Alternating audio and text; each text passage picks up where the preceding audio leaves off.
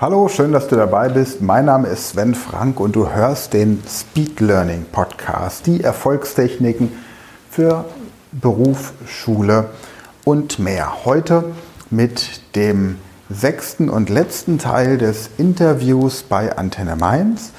In den vergangenen fünf Folgen hast du immer mal ein bisschen was über mich, mein Leben, meine Hintergründe und die Entwicklung zum Speed Learning Experten gelernt.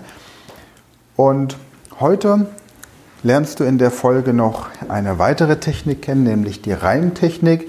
Und ich demonstriere mit einem furchtbaren Gesang die 52 Staaten der USA.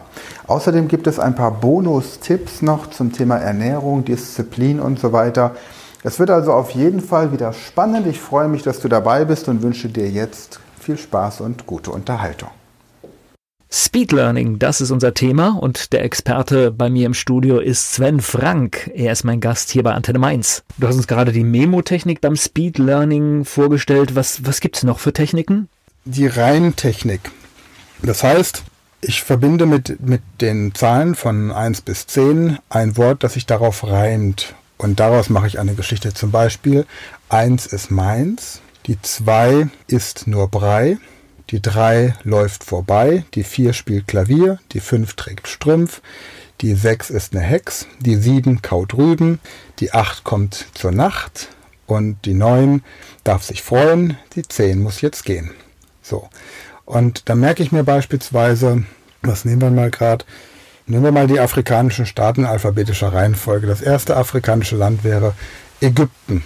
So, eins ist meins, Ägypten ist meins, also stelle ich mir vor, mir gehört Ägypten. Stelle mir vor, dass ich eine Pyramide besitze, also das Symbol für Ägypten. Was ja in Mainz ganz gut passt, hä? Pyramide gibt es. Ja, stimmt, genau. Gutes Bild, ja? Ja, genau. So, das wissen nur die in Hamburg oder genau. wo. Jetzt für die Mainzer ist das eine perfekte Kombination. Ja. ja. man weiß ja aber, dass viele Hamburger und Berliner heimlich auch Antenne Mainz hören, von daher. Genau. Ne? genau. Wollen eben auch mal einen guten Radiosender hören. Ähm, dann die zwei ist dabei, glaube ich, war es. Die zwei ist dabei. Dann habe ich Algerien, ist das nächste afrikanische Land, wenn man nach dem Alphabet geht. Und dann stelle ich mir eben vor, Algerien ist mit dabei in der Arabischen Union oder in der EU irgendwann oder keine Ahnung was. Ne? Und so gehe ich dann quasi diese verschiedenen Länder durch.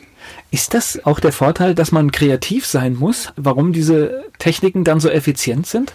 Du wirst automatisch kreativ. Weil du musst eine Geschichte, du musst ja genau. äh, Geschichte entwickeln. Ne? Genau. Ne? Und diese Kreativität ist auch etwas, was die künstliche Intelligenz irgendwann, egal wie weit sie ist, irgendwann nie leisten wird. So eine Art von Kreativität. Ich meine, ich habe mitbekommen, dass New York Times jetzt hat Artikel schreiben lassen von künstlicher Intelligenz und die Leser den Unterschied zum normalen Journalisten nicht mehr gemerkt haben. Ja? Aber so wirklich kreative Ideen zu entwickeln, das ist etwas, was auch viel zu wenig gefördert wird in den Schulen. Und durch solche Techniken werden die Schüler natürlich kreativ. Ja klar, und wir müssen alle, alle auf die kreative Seite, wenn wir an irgendwas arbeiten wollen in der Zukunft, weil genau. alles andere wird verschwinden. Genau. Was auch äh, zum Teil halt auch Sinn macht, ja. ja.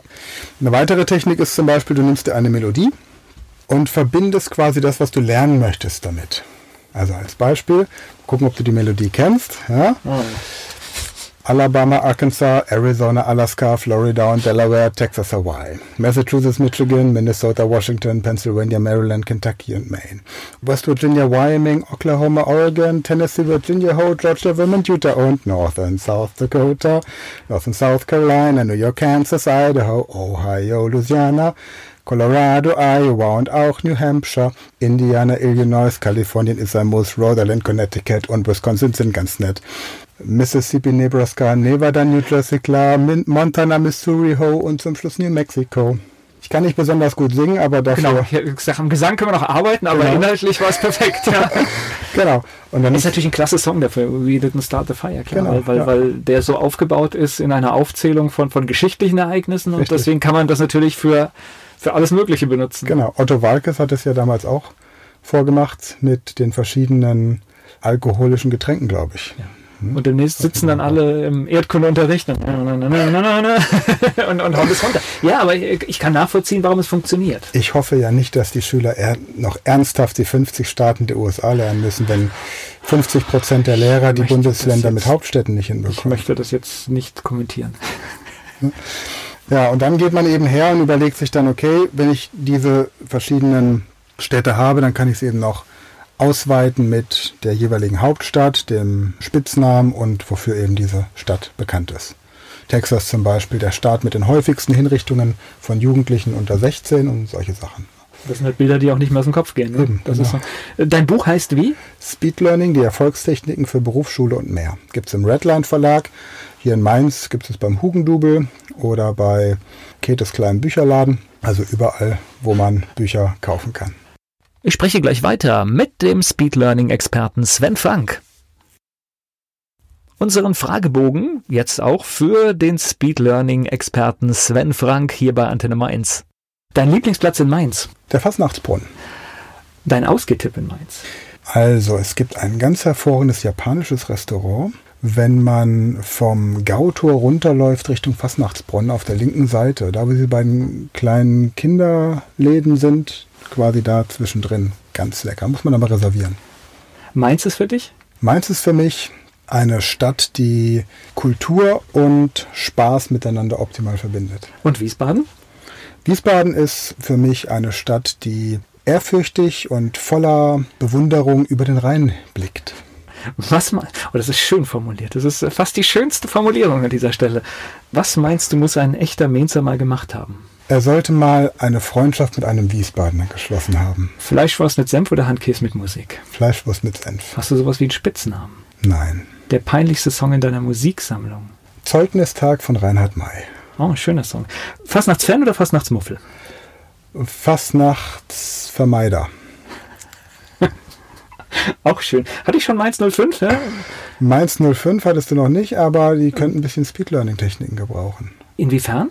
Naja, auch bei Spielzügen zum Beispiel oder Körpersprache des Gegners schneller lesen, eigene Motivation, Fokussierung, gibt da einige Ansatzpunkte. Aber ich wollte eigentlich wissen, was Mainz 05 für dich ist, was so. das bedeutet. aber, aber das war jetzt äh, interessant. Mainz 05 ist für mich ein Kunde, der sich noch nicht gemeldet hat. Besser kann man es nicht formulieren. Welche berühmte Persönlichkeit möchtest du mal treffen? Barack Obama. Es geht gleich weiter im Gespräch mit Sven Frank das Thema im Talk bei Antenne Mainz Speed Learning. Mein Gast war Sven Frank. Du hast noch ein paar Sachen gesagt. Wir haben jetzt so diese, diese Lerntechniken, aber du hattest auch noch so ein Stichwort wie Ernährung gegeben. Auch das hat alles einen Einfluss? Genau, also es gibt Lebensmittel, die zum Beispiel gerade vor Prüfungen in der Schule das Denken behindern. Dazu gehören Energy Drinks, dazu gehören Kaffee, dazu gehören zuckerhaltige Getränke besser. Wenn ich jetzt überlege, was wahrscheinlich vor vielen Prozessen getrunken und gegessen wird, genau. ist es nicht wirklich gut, ne? Richtig. Und was macht man auch noch vor einer Prüfung? Man spielt mit seinem Handy. Und die Körperhaltung, die ich habe, wenn ich mein Handy benutze, signalisiert meinem Körper, dass ich gerade depressiv bin. Ja, das ist so eine, so eine typische Körperhaltung. Man kennt das von Vorstellungsgesprächen. Die Bewerber, die mit dem Handy vor der da sitzen, die treten einfach viel schwächer auf als die, die aufrecht hin und her laufen oder sich sogar auf der Toilette vom Spiegel noch mal kurz motiviert haben. Also besser grüner Tee, Heidelbeeren, Kurkuma, Omega-3, ganz wichtig fürs Gehirn, wird mittlerweile auch hochdosiert bei Alzheimer und Demenz von, von Ärzten verschrieben. Und grünen Tee habe ich glaube ich schon genannt, ja. Und ansonsten einfach viel lebendes Essen, also Obst, Gemüse, solche Sachen. Und ja, eigentlich ganz einfach, ne? Eigentlich ganz einfach. Bewegung, weil immer dann, wenn wir uns hinsetzen, sagt sich unser Gehirn Pause, abschalten, Standby. Wenn wir uns zumindest so hinsetzen, als würden wir gleich aufstehen, geht unser Gehirn in einen erhöhten Aufmerksamkeitsbereich. Und wenn wir uns bewegen beim Lernen, im Idealfall sogar barfuß, dann scannt natürlich unser Gehirn die Umgebung immer nach irgendwelchen Gefahren. Steht da ein Stuhl, gegen den ich gleich laufe, oder ist da eine Treppe? Und dann ist mein Gehirn auch aufmerksamer. Also kann ich besser lernen. Also ist das klassische Stillsitzen, hast du bestimmt auch erlebt, ist ja eigentlich auch dann schon tödlich fürs Lernen, ne? Absolut. Ja. Und aber heute wenigstens tö tödlich würde ich nicht sagen, aber es geht einfach besser. Das Ergebnis, ja. Ich meine, und tatsächlich heute hast du in den Schulen ganz oft halt auch schon diese beweglichen Stühle, dass du halt tatsächlich auch so ein bisschen was weiß ich, schaukeln oder sonst was wippen kannst. Ist das dann besser oder? Ich glaube, dadurch wird einfach nur der Lehrer in Trance gebracht, wenn da so lauter Wippen, wie diese Glückskatze aus Thailand, ja, die war immer so. Ich glaube, es ist einfach nur, dass der Lehrer das Gefühl hat, die, die Schüler nicken den ganzen Tag. Und nein, also ich muss wirklich sagen, ich habe ja jetzt schon einige Lehrer kennengelernt und ich habe einen heiden Respekt vor diesem Beruf. Gerade auch also ich auch, also auch, äh, auch wenn man oft mal kritisiert, ich ja. glaube, es ist eine, eine Aufgabe jeden Tag, sich vor diese 25 Schüler zu stellen. Und ich glaube, das ist auch ja, das musst du mit Leidenschaft machen, auch wenn es vielleicht manchmal nicht immer so fruchtet, wie sich das alle vorstellen. Genau. Viele Eltern glauben immer noch, dass auch der Erziehungsauftrag den Lehrern zuzuteilen ist, was eben nicht der Fall ist. Vernünftiges Benehmen, Respekt und eine anständige Umgangsform sind einfach Aufgabe der elterlichen Erziehung. Und wenn ich dann eine Klasse habe, bei der eben auch noch Migranten dazukommen, wir haben eben im Moment viele Menschen, die neu dazukommen, dann sind das zum Teil ganz clevere Kinder, die sprechen drei, vier Sprachen, aber können eben kein Deutsch. Und das ist eben, weil viel mit Sprache gelernt wird in Deutschland, ist das einfach ein Dilemma. Und anstatt dass man dann quasi so Patenschaften bildet, weil es gibt in jeder Schule gibt es Leute, die Lust haben, Arabisch oder Aramäisch oder irgendeine andere Sprache zu lernen, dass man da so kleine Patenschaften macht und die sich gegenseitig die Sprache beibringen, bisschen mit Anleitung. Das ist ein bisschen schade. Und, und wie gesagt, ich meine, wir haben diesen klassischen Stundenplan mit fünf, sechs, sieben, acht, neun Stunden, die alle jeweils den Lernstoff der vorhergehenden Stunde überschreiben. Das ist offensichtlich an Schulen organisatorisch nicht anders machbar. Wir setzen die Schüler hin, weil Schüler in Bewegung irgendwie das Gefühl hat, die, die lernen nichts, ne? die hm, haben die nichts zu arbeiten, dann muss da sitzen, so wie früher beim alten, beim alten Fritz und diszipliniert zuhören. Ja, und wenn man sich aber überlegt, was ein Kind zum Beispiel in den ersten vier, fünf Jahren seines Lebens alles lernt, das ist, wenn man es auf die Gesamtentwicklung des Kindes betrachtet, viel mehr als das, was es in den ersten fünf Jahren der Schule lernt. Und wenn man dann von diesem Körperlernen weg hin zum Kopflernen geht, und womöglich vom Kopflernen weg irgendwann zum digitalen Lernen, dann werden halt einfach nur noch 20 Prozent der Lernmöglichkeiten genutzt, nämlich das, was im Kopf sich abspielt, aber nicht das, was der Körper lernen könnte in dem Moment. Jetzt hast du gerade noch ein schönes Stichwort gegeben. Und zwar, glaube ich, wird es gebraucht beim Lernen, aber anders, als wir es heute rein interpretieren, nämlich Disziplin. Ja, das. Und zwar nicht in Form von Stillsitzen, wie du gerade gesagt hast, diszipliniert da sitzen und zuhören, sondern ganz anders. Ne? Ja, ich glaube, das, was, was heute die Disziplin ausmacht, ist die Fokussiertheit. Dass ich fokussiert arbeiten kann auf etwas. Es geht ja nicht darum, dass ich diszipliniert still da sitze. Ich kann zwei Stunden still da sitzen und kein Wort von dem verstehen, was mein Lehrer mir sagt. Aber wenn ich fokussiert bin auf das, was ich gerade lernen möchte und die meisten, die meisten Schüler sind Hoffnungslerner. Das heißt, sie lernen etwas und hoffen, dass sie sich es merken. Sie sind aber keine Strategielerner. Also sie haben keine Strategie, mit der sie wissen, ich werde in dem Zeitraum den Inhalt dieses Buches dauerhaft oder längerfristig abrufbar verinnerlichen, weil ich eine Strategie habe.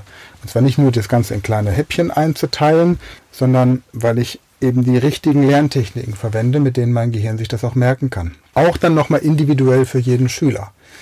Und Disziplin hat sowas Negatives bekommen in unserer Gesellschaft.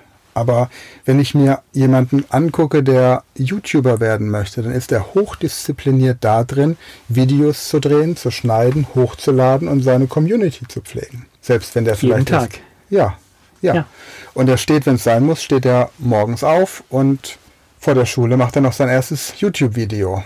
Oder abends, wenn er nach Hause kommt. Ne? Und selbst wenn die Schüler um 6 Uhr aufstehen, dass sie um halb acht oder acht in der Schule sitzen können, hat das auch was mit Disziplin zu tun. Da fängt das schon an für mich. Nur, wo lernen die Schüler Disziplin? Von den Eltern und dann natürlich auch von den Lehrern. Und wenn Lehrer zu spät zum Unterricht kommen oder wenn, wenn Eltern einfach nicht diszipliniert sind, dann Kinder werden am Ende immer wie die Eltern. Da kann man nichts gegen tun. Man kann sie so viel erziehen, wie man möchte. Sie werden immer wie die Eltern. Na, ich glaube, wichtig ist halt, dass man ein gutes Vorbild ist und möglichst das, was man selbst auch ausstrahlen möchte, dass man das auch lebt und glaubhaft vorlebt. Genau. Und, und niemand lernt für die Schule und niemand lernt fürs Leben. Alle lernen nur für ihre Ziele. Und ich sage gern, Lernen ist wie das Blütenpollensammeln einer Biene. Das Ziel der Biene ist nicht eine Blütenpollensammlung, sondern das Ziel ist Honig. Also besteht die große Kunst der Lehrer darin, jemandem zu erklären, wie das, was er in seinem Fach unterrichtet, in Synergie mit dem Wissen der anderen Fächer dazu führt, den Honig, also das Ziel, das der Schüler jeweils hat, zu erreichen. Wenn ein Schüler YouTuber werden möchte, kann der Geschichtslehrer ihm erklären, wie man früher als Imperator Menschen motiviert hat, in den Krieg zu ziehen. Wenn ich Mathematiklehrer bin, kann ich dem angehenden YouTube-Star erklären, wie Algorithmen funktionieren und das Prinzip der Duplikation. Und wenn ich, wenn ich Deutschlehrer bin, kann ich dem jungen Menschen erklären, wie er seine Sprache nutzen kann mit Signalwörtern, um auf die Zielgruppe positiver zu wirken. Aber das meiste ist, meistens ist es so, dass der Lehrer sagt, naja, YouTuber ist kein Beruf und dann wird es abgetan. Und damit habe ich wieder einen Fan weniger. Schönes Schlusswort. Im Netz findet man dich wo? Bei Google oder anderen Suchmaschinen einfach eingeben Sven Frank oder man gibt im Internet direkt die Website ein sven-frank.com. Dankeschön. Danke dir auch.